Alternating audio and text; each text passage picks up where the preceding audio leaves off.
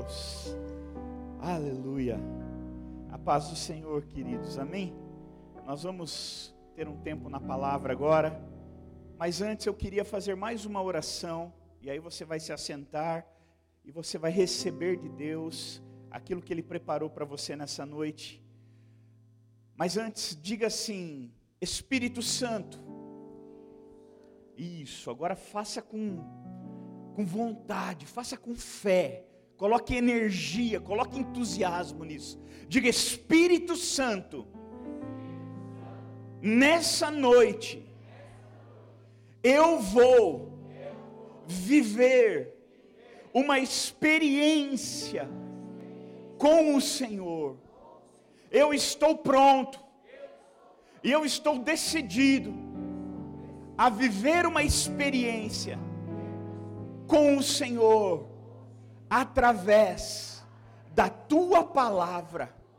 Eu creio que o evangelho é o poder de Deus para a salvação de todo aquele que crê. E eu creio. Por isso eu vou viver um milagre, uma experiência poderosa que vai abalar as minhas estruturas. Eu rendo o meu coração ao Senhor. Eu rendo o meu entendimento ao Senhor. Eu rendo a minha vontade ao Senhor.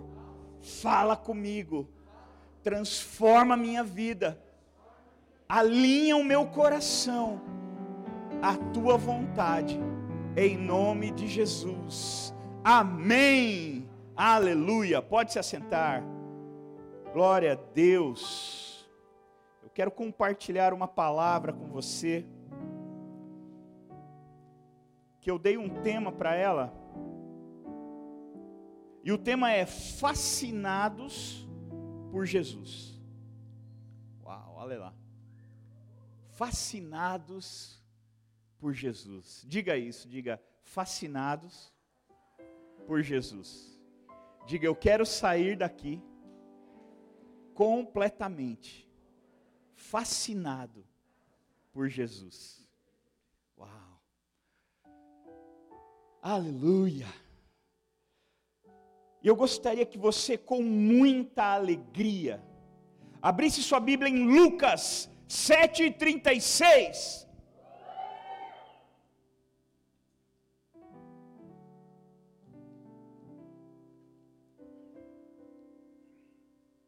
Coloca na em uma versão ou NVI ou NTLH se tiver, por favor. Que vai ficar mais próxima da minha aqui. Lucas, capítulo 7, verso 36 diz assim, a partir, né, do 36. Um dos fariseus convidou Jesus para jantar. Olha que tremendo isso, que privilégio. E Jesus foi à casa dele e tomou o lugar à mesa. Uau! Jesus foi à casa dele, é, perdão. Quando uma mulher, versículo 37, quando uma mulher daquela cidade, uma pecadora, soube que ele estava jantando ali, trouxe um frasco de alabastro contendo um perfume muito caro. Em seguida, ajoelhou-se aos pés de Jesus, chorando as lágrimas caíram sobre os pés dele, e ela o secou com seu cabelo, e continuou a beijá-los, beijar os pés, né? E a derramar perfume sobre eles. Quando o fariseu que havia convidado Jesus viu isso, disse consigo: se este homem fosse profeta, saberia que tipo de mulher está tocando nele. Ela é uma pecadora. E Jesus disse ao fariseu: Simão, tenho algo a lhe dizer. Diga, mestre, respondeu Simão. Então Jesus lhe contou a seguinte história: Um homem emprestou dinheiro a duas pessoas, quinhentas moedas de prata a uma e cinquenta a outra. Como nenhum dos devedores conseguiu lhe pagar, ele generosamente perdoou ambos e cancelou suas dívidas. Qual deles o amou mais depois disso? E Simão respondeu: Suponho que aquele a quem ele perdoou a dívida maior. Você está certo, disse Jesus. Então voltou-se para a mulher e disse a Simão: Veja essa mulher ajoelhada aqui. Quando entrei em sua casa, você não me ofereceu água para lavar os pés, mas ela os lavou com suas lágrimas e os secou com seus cabelos. Você não me cumprimentou com um beijo, mas desde a hora em que entrei, ela não parou de beijar os meus pés. Você não me ofereceu óleo para ungir minha cabeça, mas ela ungiu meus pés com um perfume raro. Eu lhe digo, os pecados dela, que são muitos, foram perdoados. E por isso ela demonstrou muito amor por mim. Mas a pessoa a quem pouco foi perdoado demonstra pouco amor. Então Jesus disse à mulher: Seus pecados estão perdoados. Até aí. Ah, queridos, esse texto ele revela dois tipos de pessoas que estavam no mesmo ambiente, na presença do mesmo Jesus. A diferença é que um deles estava recebendo de Jesus uma honra maior. O fariseu. Ele estava recebendo a honra de ter o Senhor da glória na casa dele. Ele fez um convite para Jesus. E Jesus prontamente aceitou o convite. E Jesus foi à casa daquele homem. Olha que honra. Olha que privilégio. Será que Jesus não tinha outro lugar para estar? Claro que tinha. Todo mundo queria Jesus, Fabinho. A turma brigava para ter Jesus. Jesus, vai na minha casa, vai na minha casa. E de repente aquele fariseu fez o convite para Jesus e Jesus de pronto aceita o convite. E talvez aquilo fez com que ele, oh, como eu sou importante, porque, queridos, tem gente que tudo que acontece aponta para Deus. Mas tem gente que tudo aponta para Ele. O fato de Jesus ter ido para a casa dele deveria ter dado a ele um coração muito mais humilde. E talvez ter, ter falado: puxa, alguém tão pequeno como eu, alguém tão simples como eu, alguém tão pecador, alguém tão pequeno, recebendo o Senhor da glória na minha casa. Mas provavelmente, pela, pela o decorrer aqui da história, foi o contrário. Ele falou: Uau, Jesus, que privilégio você tem de estar na minha casa. Olha, em cabeça. Olha como eu sou importante. Eu estou aqui, ó, Jesus veio na minha casa, ele podia estar em qualquer lugar mas ele veio na minha. Isso, isso quer dizer alguma coisa. Isso quer dizer que, ó, ele olhou e reconheceu a minha autoridade.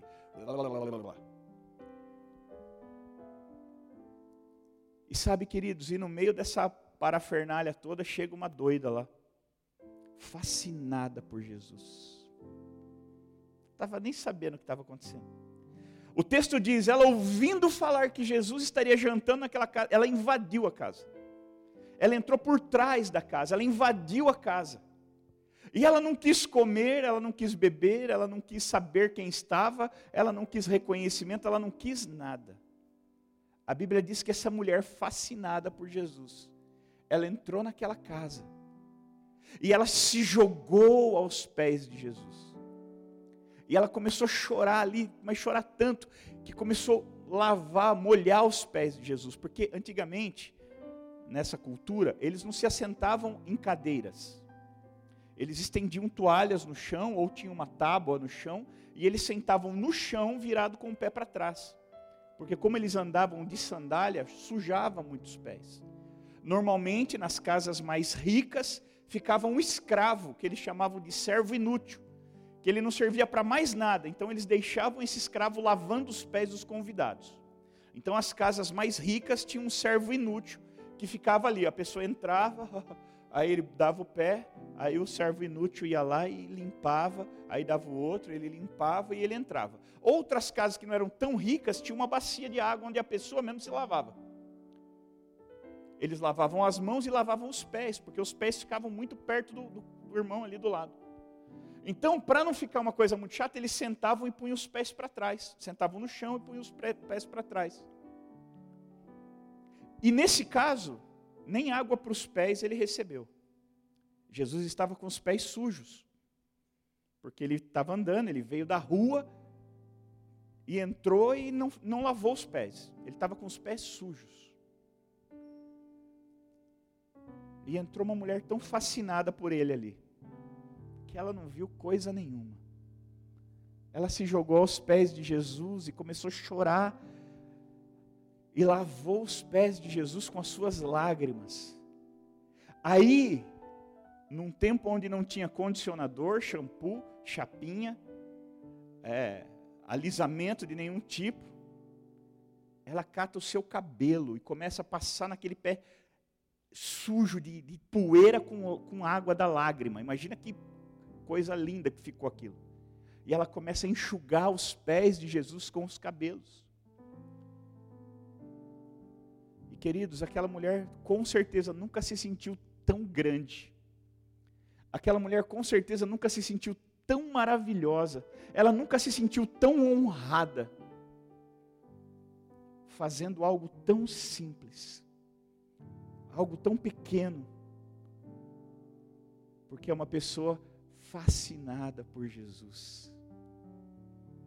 Agora, o que determina, o porquê será, Lucas?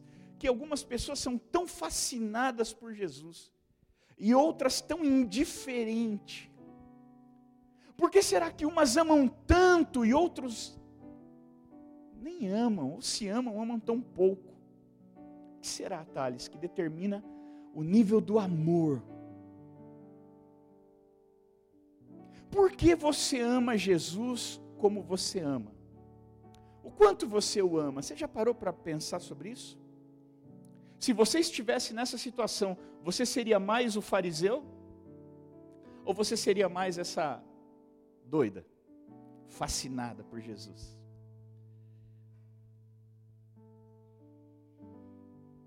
O que determina o amor? Esse próprio texto ele, ele declara. Jesus ele fala com, com ele explica para o fariseu. Ele fala assim: Olha, fariseu, deixa eu te explicar, você não está entendendo. E ele conta uma história. E ele fala assim: olha, duas pessoas ficaram devendo para o mesmo homem. E nenhum, um, uma ficou devendo 50 moedas de prata e a outra ficou devendo 500 moedas de prata. Era a mesma dívida, mas em proporções diferentes. E o Senhor perdoou a dívida dos dois. Quem você acha que se sentiu mais amado? E ele fala: Eu acho que foi o que foi mais perdoado. E ele disse: Exatamente, você acertou. A quem muito é perdoado, muito ama. Eu vou ler até na, na versão aqui que ficou muito, ficou muito legal. Olha só. Versículo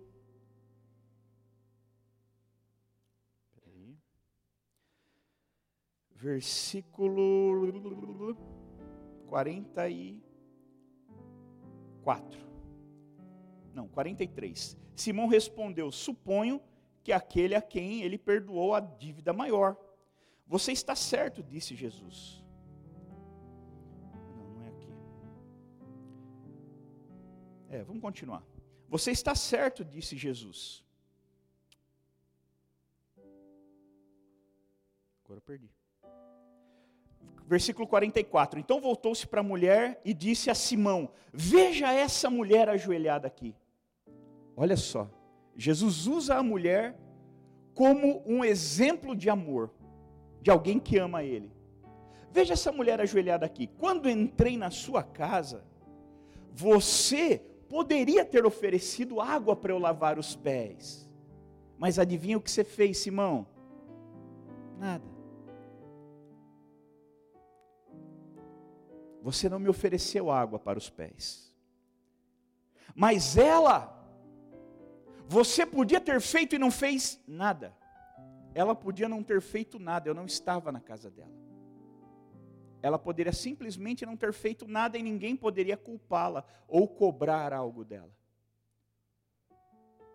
Você quer não amar alguém? É só não fazer nada que você está não amando alguém.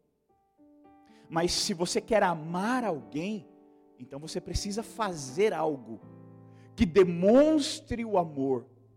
Porque o amor pode ser demonstrado, ele pode ser visto, ele pode ser revelado através das atitudes de quem ama. E, e, Jesus fala assim: Você poderia ter me amado, e sabe o que você fez? Nada. Ela poderia não ter feito nada, e sabe o que ela fez? Ela me amou.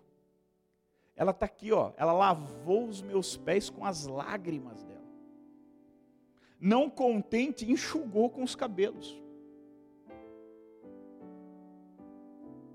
Olha só. Versículo 45. Você não me cumprimentou com um beijo. Você poderia ter me dado um beijo, um ósculo santo. Você poderia ter feito isso. Mas sabe o que você fez? Nada outra vez. Nada de novo. E sabe o que ela fez? Olha só. Desde a hora em que entrei, ela não parou de beijar os meus pés. Você poderia ter me dado um beijo no rosto, você decidiu que era muito, nem isso você fez. Ela poderia não ter feito nada, e ela não para de beijar os meus pés. Agora, quem mandou ela fazer isso? Quem obrigou essa mulher a fazer isso? Quem obrigou essa mulher a ser, a, a fazer essa, essas coisas? Quem exigiu isso dela? Ninguém. Ninguém. Se você estivesse diante de Jesus, o que você faria? Se um dia você estivesse lá no seu quarto, orando ou fazendo qualquer coisa, e Jesus aparecesse ali e falasse: Filho, filha, eu vim aqui te ver. Eu vim aqui só para te ver. O que você faria? Ah, sei. Então, Jesus, aqui vai começar agora uma live que eu preciso participar sobre maquiagem, ó, é importante. Então, o senhor pode ser rápido, porque eu preciso. Uh, Jesus, vai começar o jogo agora, mas justo agora que o senhor vem? Tanto tempo a vir, o senhor chega bem na hora que vai começar o jogo. Uh, mas tudo bem, vai então. O que, que, o, senhor, o que, que eu posso fazer? O que eu posso te ajudar? Ou você esqueceria de tudo? Você esqueceria de quem você é, você esqueceria do que você pode fazer, do que você, dos seus compromissos, e se jogaria aos pés dele, beijaria os pés dele, choraria e faria aquele rebuliço que os fascinados fazem. O que você faria se Jesus aparecesse, viesse materializado assim, como uma pessoa e aparecesse para você? A tua reação determina, determina ou denuncia o teu amor. Sabe por que o fariseu agiu como agiu? Porque ele amava como amava. E sabe por que a mulher agiu como agiu? Também pela mesma razão. Porque ela amava como amava. O amor, o fascínio que aquela mulher tinha por Jesus determinou a reação que ela ia ter na presença dele e o amor que o fariseu tinha por Jesus também determinou.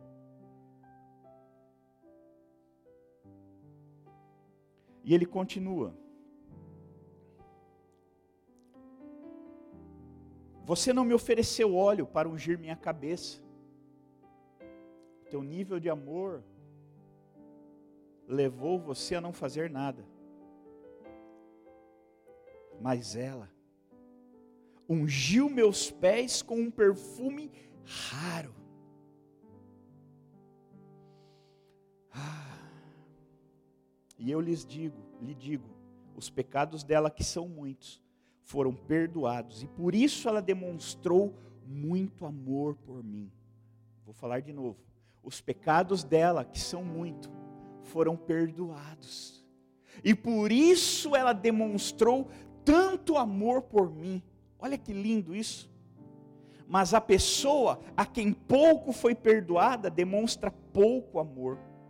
Então Jesus disse à mulher: Seus pecados estão perdoados. Agora é interessante, né? Porque Jesus diz: Os seus pecados estão perdoados no final. E Jesus fala assim: os, seus, os pecados dela eram muito, foram perdoados, mas Jesus perdoa depois. Quando ela chegou e fez tudo o que ela fez, ninguém tinha falado para ela: os seus pecados estão perdoados. Primeiro ela faz tudo o que faz e depois Jesus olha para ela e fala: por causa do amor que você demonstrou, os seus pecados estão perdoados. Olha que coisa. Agora eu pergunto, ah, pastor, aí você me pergunta, ah, pastor, então assim, quem teve aquela vida bem terrível, tem que amar mais Jesus, né? Eu nasci na igreja, então eu não preciso amar tanto. Deixa eu te falar uma coisa. Existe uma confusão entre o pecado e os pecados. Existe um pecado que é o pecado original, é a essência do pecado. E eu quero ler um texto com você que vai nos ensinar um pouco disso. Abra sua Bíblia com muita alegria em Romanos 5:12.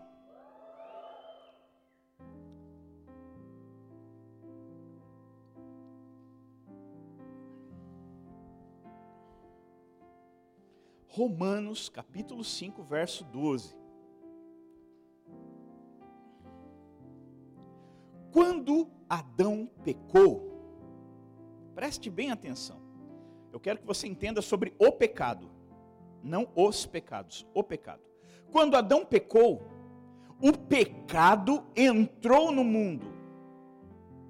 Não foram os pecados que entraram no mundo, o pecado entrou no mundo. Preste atenção nisso.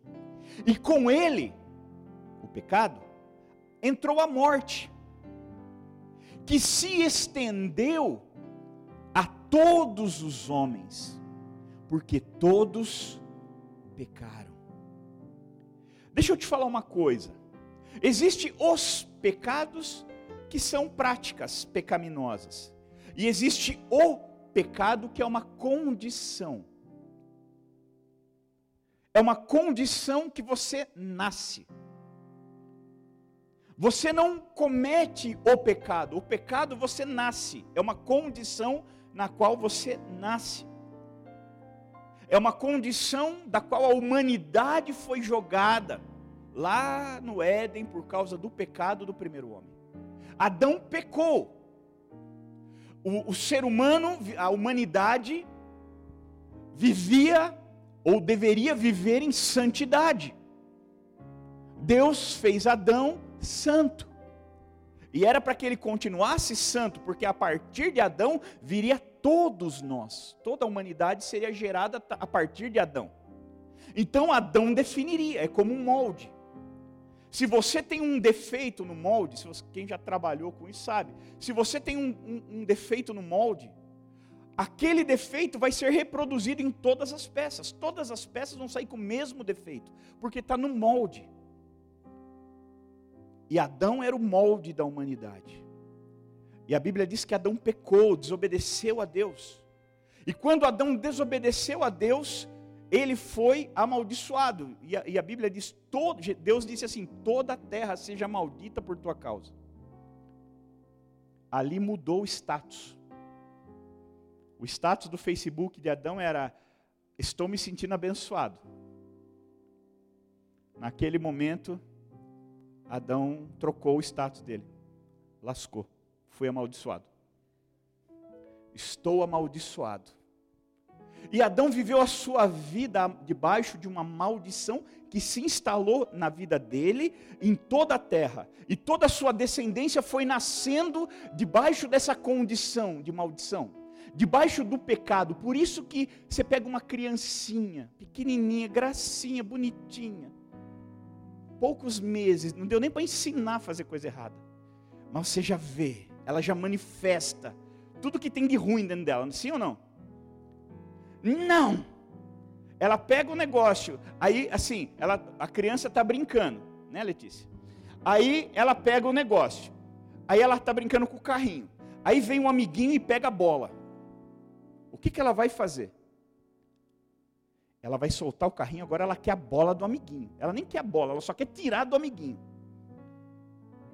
Quando você contraria a criança, o que, que ela faz? Qual que é a reação natural? Ela se joga no chão, ela grita, ela protesta. E da onde veio isso? Quem ensinou?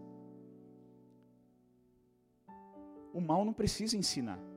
O bem você tem que ensinar e dar um trabalho, mas o mal não precisa.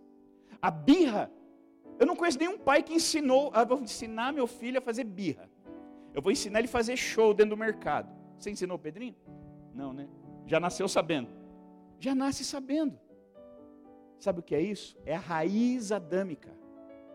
É porque a humanidade já está nessa condição. O pecado, o pecado é a condição.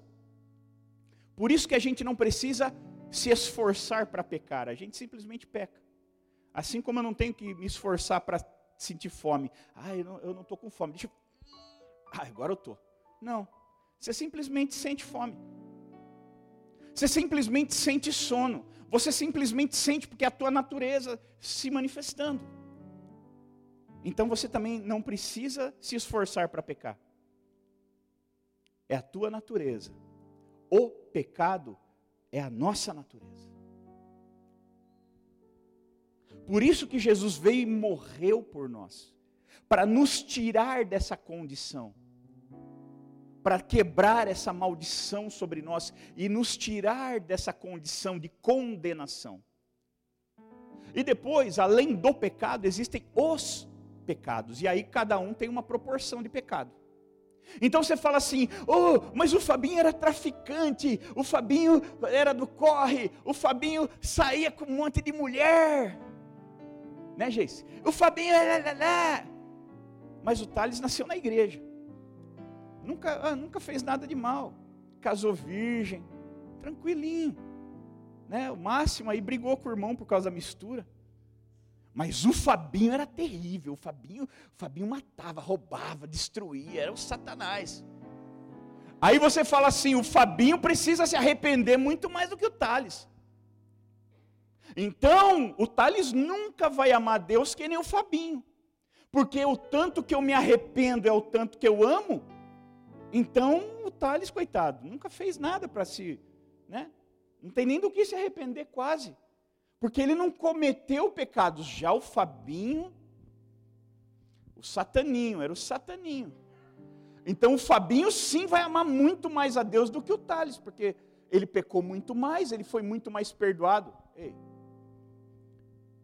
esse é o engano que a maioria das pessoas acha que é a verdade o Fabinho, traficante, assassino, ladrão, pegador, e o Thales, nascido num berço cristão, casou virgem, nunca cometeu erro.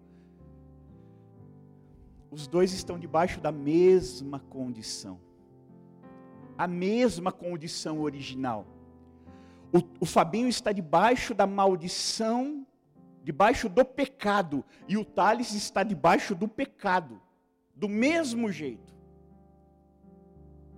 A diferença é que o Fabinho pode ter cometido outros pecados que o Thales não. Mas todos estamos igualmente debaixo dessa condição, dessa essência de pecado. E todos pecaram, e destituídos fomos da glória de Deus. O pecado de Adão se estendeu a todos os homens, por isso todos pecaram. E se todos pecaram, todos precisam de arrependimento. Agora, o que determina esse arrependimento, pastor? Como é que eu me arrependo? Como é que eu faço para me arrepender? Deixa eu te dizer uma coisa.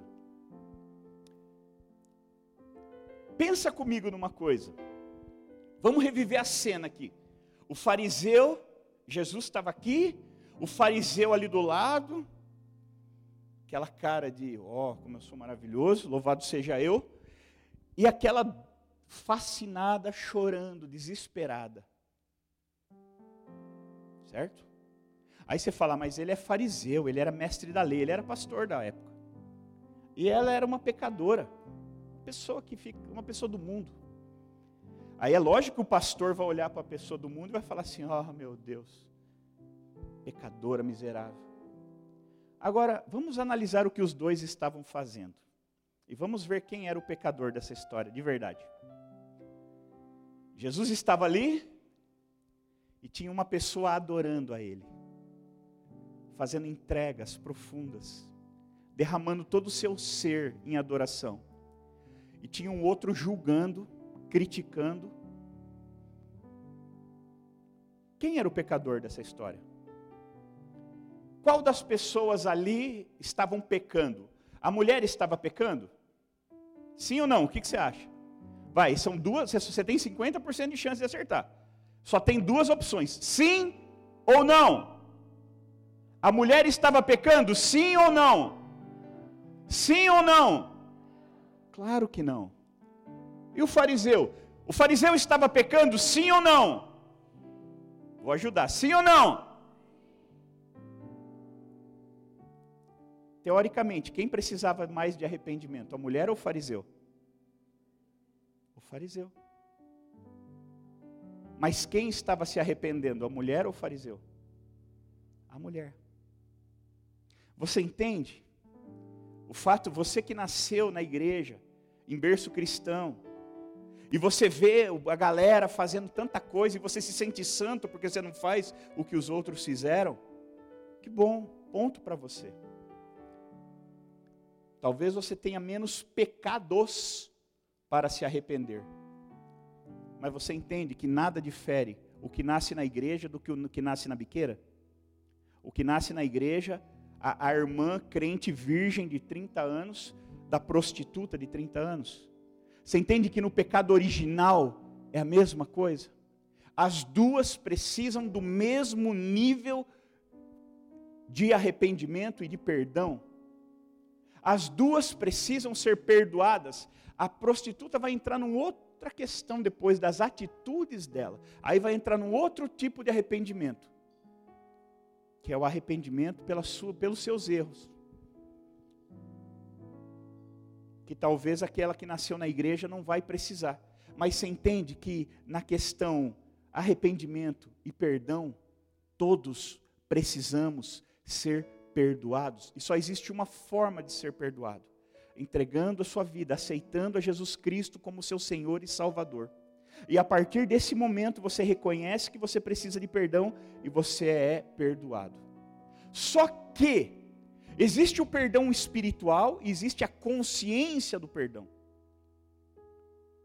Ou seja, existe o eu ser perdoado e existe o eu saber que eu fui perdoado. Normalmente quem vem do mundo, que tem uma vida muito atrapalhada lá fora, passa muitos anos para se convencer do perdão de Deus. Ele entende que Deus perdoa a todos, mas quando ele olha para a vida dele, ele não se sente perdoado. Ele não se sente digno do perdão de Deus. Isso é muito comum com quem comete os pecados com aqueles que erram muito, que fazem muita coisa errada. Eu demorei anos para aceitar o perdão de Deus. Eu, eu entendi imediatamente que Deus me perdoou. No dia que eu aceitei Jesus, me levaram aqui para baixo dessa salinha e me explicaram que os meus pecados ali tinham sido perdoados, que o Espírito Santo veio habitar em mim, que o meu nome havia sido escrito no livro da vida. Então eu saí com entendendo o que aconteceu. Mas eu não me sentia perdoado. Eu não compreendia dentro de mim esse perdão. O perdão, queridos, não depende de quem peca mais ou de quem peca menos. O perdão depende de quem está disposto a valorizar e quem não está nem aí para isso. Aquela mulher, ela entendeu o perdão. E ela deu um valor tão grande para aquilo que ela reagiu de acordo com o valor que ela deu. E o fariseu também reagiu de acordo com o valor que ele deu. E você também está reagindo de acordo com o valor que você deu para o perdão de Deus. Talvez você vê pessoas fascinadas e fala, eu queria tanto ser assim. Entenda o que ela entendeu e você vai ser assim muito mais. Uma coisa que a Thaís estava conversando comigo, que a maioria das pessoas, principalmente as mulheres que se aproximam dela, sempre falam assim: Eu queria ser apaixonada por Deus como você é. Como que as pessoas veem a paixão da Thaís por Deus, por exemplo? Eu estou usando a Thaís, mas tem muita gente apaixonada por Deus que você, que é um exemplo que você vê de longe. Mas eu estou usando ela porque eu posso falar, é minha esposa, eu estou autorizado. Como que a pessoa olha para a Thaís e vê que ela é apaixonada por Deus? O que, que o que, que, revela? O que, que, del, o que, que dela, é, de, delator, delatar, delata? Delata? O que, que delata que ela é uma pessoa apaixonada por Deus? O que, que entrega ela?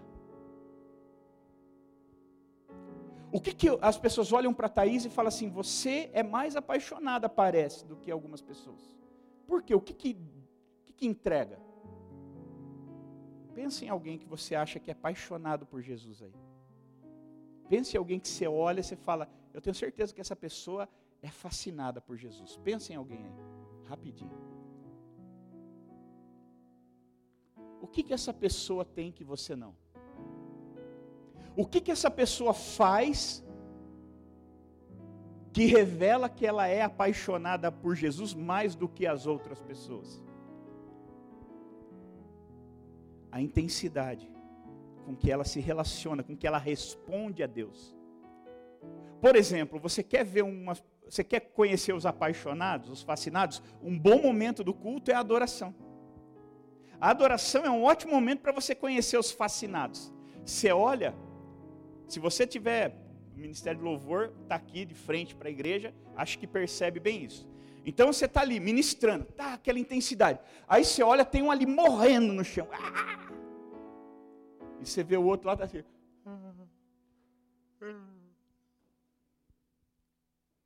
Cada um está revelando o seu nível de amor e paixão por Jesus. Agora, por que, que um tem um nível tão profundo e outro tem um nível tão raso? A Bíblia diz que o amor ele está intimamente ligado ao perdão. Talvez aquele que está se jogando no chão, ele sabe quão miserável ele é, quão pequeno ele é, quão falho ele é, quão necessitado do perdão ele é. E ele entendeu e ele aceitou o perdão de Deus. Ele entendeu que um Deus tão grande ama alguém tão pequeno. Que um Deus tão excelso e soberano ama alguém tão frágil e limitado. E quando você entende que eu sou tão miserável, eu sou tão minúsculo, eu sou tão pequeno, e um Deus tão grande me ama, isso revela o perdão. É isso que é o perdão. Sabe o que é perdoar? É Deus olhar para você e não ver o teu pecado. É Deus olhar para você e ver você e amar você do jeitinho que você é, que nem você se suporta. Sabe que você vive querendo fugir de, você? Porque tem dia que nem você se suporta, ou só eu sou assim? Será que eu estou pregando uma bobagem? Alguém assim? Tem alguém que tem dia que nem se suporta ou só eu? Pois é. Deus ama você. Deus enviou Jesus para morrer por você, mas eu sou falho, pastor. É isso que é o perdão, essa é que é a graça, essa é que é a beleza. Mas eu, pastor, eu, eu peco às vezes, mas aí que está a beleza. É justamente isso, você merece o inferno. Fala para quem está do teu lado, faz uma cara bem, fala assim, você merece ir para o inferno. Agora fala para ele, sorte sua que Jesus te amou. Diga, sorte sua que ele te perdoou. Agora pergunta, e você o ama por isso? Você entende? Ai, pastor, mas eu acho que eu nem peco tanto assim. Não, você nasceu, você é pecado. Você nasceu em pecado. Qualquer pessoa, ela pode nascer e não cometer um pecado na terra, e ela não aceitar Jesus, ela vai para o inferno. Porque o que condena o homem não são os pecados, é o pecado. Olha só. Vamos ler um outro texto que nos ensina sobre isso. Ai, ai, bora lá. João, agora de verdade, viu? Não com aquela empolgação da última vez. Agora como alguém que foi perdoado. Agora nós vamos gritar como pecadores que foram perdoados por Deus, que não mereciam estar vivos, mas que hoje têm a vida eterna, porque foram perdoados por Jesus. Amém? João 16, 8. Uhul. Aí sim, é disso que eu estou falando.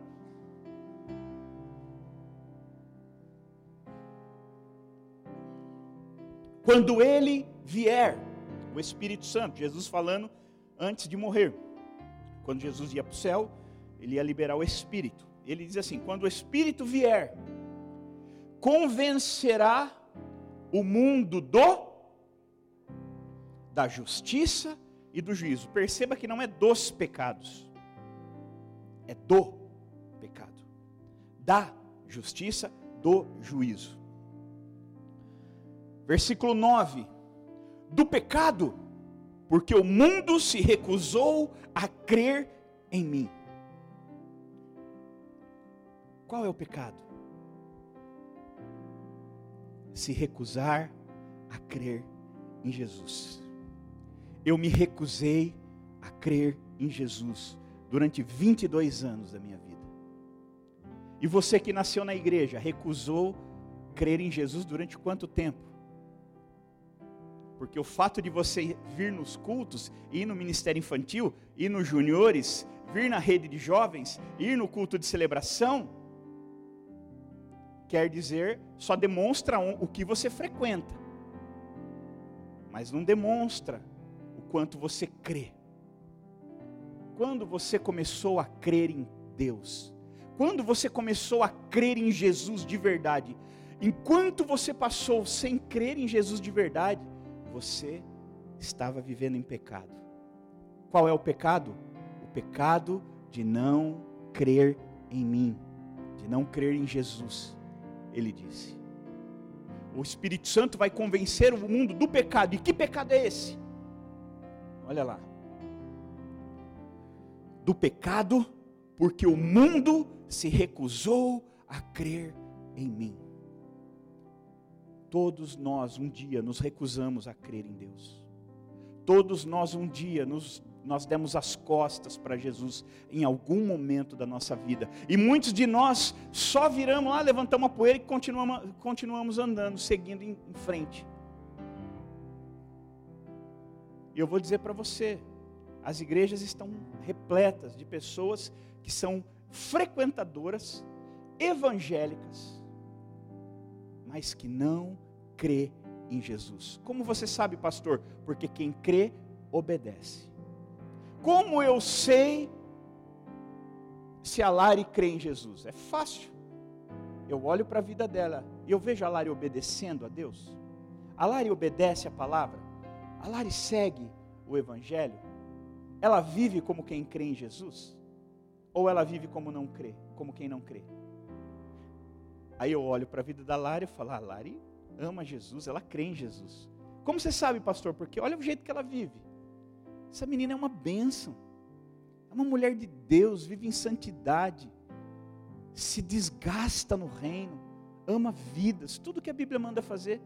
Como é que eu vou olhar para a Lari e falar que ela não ama Jesus, que ela não segue a Jesus? É só olhar para a vida dela. A vida da Lari denuncia o quanto ela ama Jesus. E por que, que ela ama tanto Jesus? Porque ela entendeu que ela precisava do perdão e ela foi perdoada. E quem muito é perdoado, muito ama. Quem pouco é perdoado, pouco ama. Só que deixa eu te contar uma coisa: existe uma, uma mesma medida de perdão disponível para todos. Então, como é que é, pastor? Um recebe mais, um recebe menos? Não. Não. Um recebe mais, mas não é porque Deus dá mais, é porque ele pega mais. Outros recebem menos, mas não é porque Deus deu menos. Deus tem uma porção ilimitada de perdão para todo mundo. Alguns recebem mais, alguns querem mais, alguns entendem melhor, alguns valorizam mais, alguns, alguns reconhecem a sua miséria, o seu estado miserável dependente de Deus, e aí ele se agarra em Jesus, e quanto mais você se aproxima de Jesus, mais fica evidente o perdão, mais você consegue entender o perdão de Deus. E aí você fala, eu não mereço, e ele me perdoa, e você começa a ver ele, ele falar com você, ele ministra ao teu coração, ele começa a te dar coisas que você não merece. E quanto mais imerecedor você é, mais você o ama. Quanto mais você vê Jesus te abençoando, quanto mais você vê Jesus te presenteando, mais você o ama. Porque você fala, Ele me ama apesar de mim. Ele me ama apesar de mim. Apesar de ser quem eu sou. Tem uma, um, uma música do Israel Subirá, muito conhecida, né? É, me leva para casa. Eu amo esse cântico. E raramente eu consigo ouvir ou cantar sem chorar. Tocar, eu já, já desisti de tocar essa música, porque eu não consigo. Eu pego o violão, eu começo a tocar, chega numa parte específica da música ali, já cai o violão para um lado, eu caio para o outro. Estraga tudo tem uma parte que ele fala, me leva para casa, eu quero voltar. E tem uma parte que ele fala, é, estou te esperando de braços abertos, como alguém que esqueceu. Você consegue entender isso? Não sei se vocês ministram essa, esse canto, vocês tocam ela? Podia ministrar ela no final. E ele começa a falar: Eu não sou digno, eu não sou merecedor, Ó, se deixar a porta aberta, eu vou sair, eu vou embora. Eu vou, o Senhor me ama apesar de mim. E aí no final ele fala que, ele, que Deus me espera de braços abertos, como alguém que esqueceu. Esqueceu o quê? O que, que ele esqueceu? Como alguém que esqueceu o nosso pecado alguém que esqueceu que eu sou traidor, alguém que esqueceu que eu sou pecador, alguém que esqueceu, não que ele tenha amnésia, alguém que decidiu esquecer. Sabe quando você fere alguém e você chega para essa pessoa, você fala, ela vai me arrebentar, e ela te trata como se nada tivesse acontecido? Ela te trata como alguém que esqueceu. Alguém que esqueceu o teu erro, alguém que esqueceu a tua falha, o teu pecado. É assim que Jesus interage conosco. Eu sou tão pecador, se eu ver a porta aberta, eu vou sair. Toda vez que eu me frustrar, eu vou culpar ele. Tudo que acontecer de errado, eu vou para cima dele. A culpa nunca é minha, é sempre dele. Porque se eu, eu, eu escolho um, um, namorado, se não der certo, a culpa é dele. Eu escolho uma namorada, se não der certo, a culpa é dele, porque ele podia ter me impedido. A culpa nunca é minha, é sempre dele. E aí um dia eu falo, Jesus, eu preciso tanto do Senhor. E aí eu começo a me aproximar dele. E sabe como ele me recebe?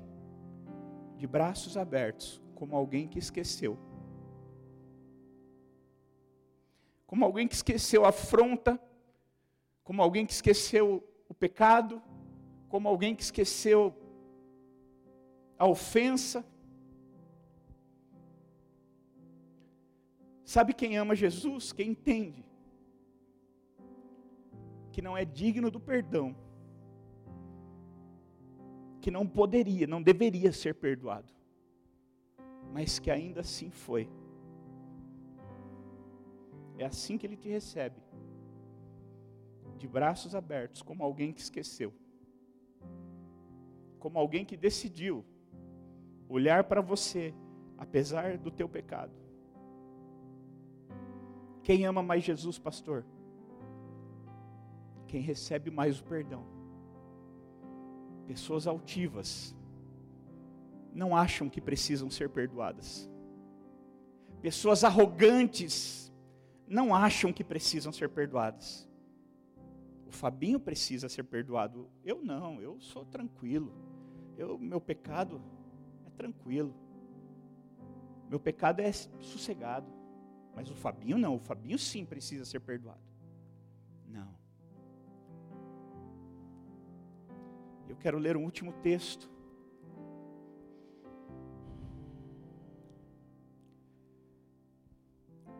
Primeira João, capítulo 1. Um texto tão lindo. A partir do verso 8 diz assim: Se afirmarmos 1 João 1,8. Se afirmarmos que não temos pecado, enganamos a nós mesmos e não vivemos na verdade. Mas se confessarmos nossos pecados, Ele é fiel e justo para perdoar nossos pecados e nos purificar de toda a injustiça. Se afirmamos que não pecamos, chamamos Deus de mentiroso e mostramos que não há lugar em nós para a Sua Se você se sente muito santarrão, muito santarrona e acha que você não tem pecados, esse texto ele fala muito com você. Ele diz que você chama Deus de mentiroso. E eu não estou aqui pregando sobre pecado, eu estou pregando sobre amor. Eu estou pregando sobre o amor que enxerga além do pecado. Quer dizer então que eu posso pecar e Deus não vai me condenar, pastor? Não, Ele vai te condenar mesmo te amando. Se você decidir se tornar um fariseu, alguém que não consegue reconhecer o perdão e que não vive o amor de Deus e não crê em Jesus, por mais que Ele te ame, ele vai chegar no dia mais difícil da vida dele. Eu já falei isso aqui. O dia mais difícil da vida de Jesus ainda não veio. Não foi a cruz. A cruz vai ser um passeio no parque, perto do dia do juízo. No dia do juízo vai ser difícil para Jesus. Condenar pessoas que ele ama. Meu Deus. É como alguém que condena um filho. Porque o amor e a justiça andam juntas. Elas não se separam, elas são uma coisa só. Um Deus injusto não seria amoroso. Ele só é amoroso porque ele é justo. E qual é a boa notícia? A boa notícia é que até o dia do juízo você pode se arrepender. E você pode se encontrar com esse amor maravilhoso de Jesus. Esse dia do juízo pode ser na volta de Cristo ou no dia que você for para Ele. E como eu disse aqui outro dia, o grande problema é que a gente não sabe qual que dia vai ser. Aí eu vou esperar até o dia do juízo. Quando é que vai ser? Não sei. Então pode ser hoje. Pode ser amanhã. Pode ser qualquer dia. Eu não vou esperar até o dia do juízo. Eu vou valorizar esse perdão. Eu vou me sentir perdoado. Porque quem muito é perdoado, muito é amado muito ama. Sabe, queridos, nós temos que ser uma geração de fascinados por Jesus. Não uma geração de frequentadores de igreja, não uma geração de evangélicos, não uma geração de só uma geração com propósito, sem propósito. Não. O propósito dessa geração maior talvez seja se tornar fascinado por Jesus entender o perdão e o amor de, numa medida tão absurda que nos leva a fazer coisas absurdas só porque entendemos o amor de Jesus. Quão perto você está do amor de Jesus ou quão distante você está do amor de Jesus. Às vezes o que está faltando é mais de Deus e menos de você. Talvez tenha muito você, muito você e pouco Jesus. Quando tiver menos você e mais Jesus, as coisas vão mudando. Dá para a gente ministrar? Me leva para casa? Dá? Dá? Fica de pé, por favor.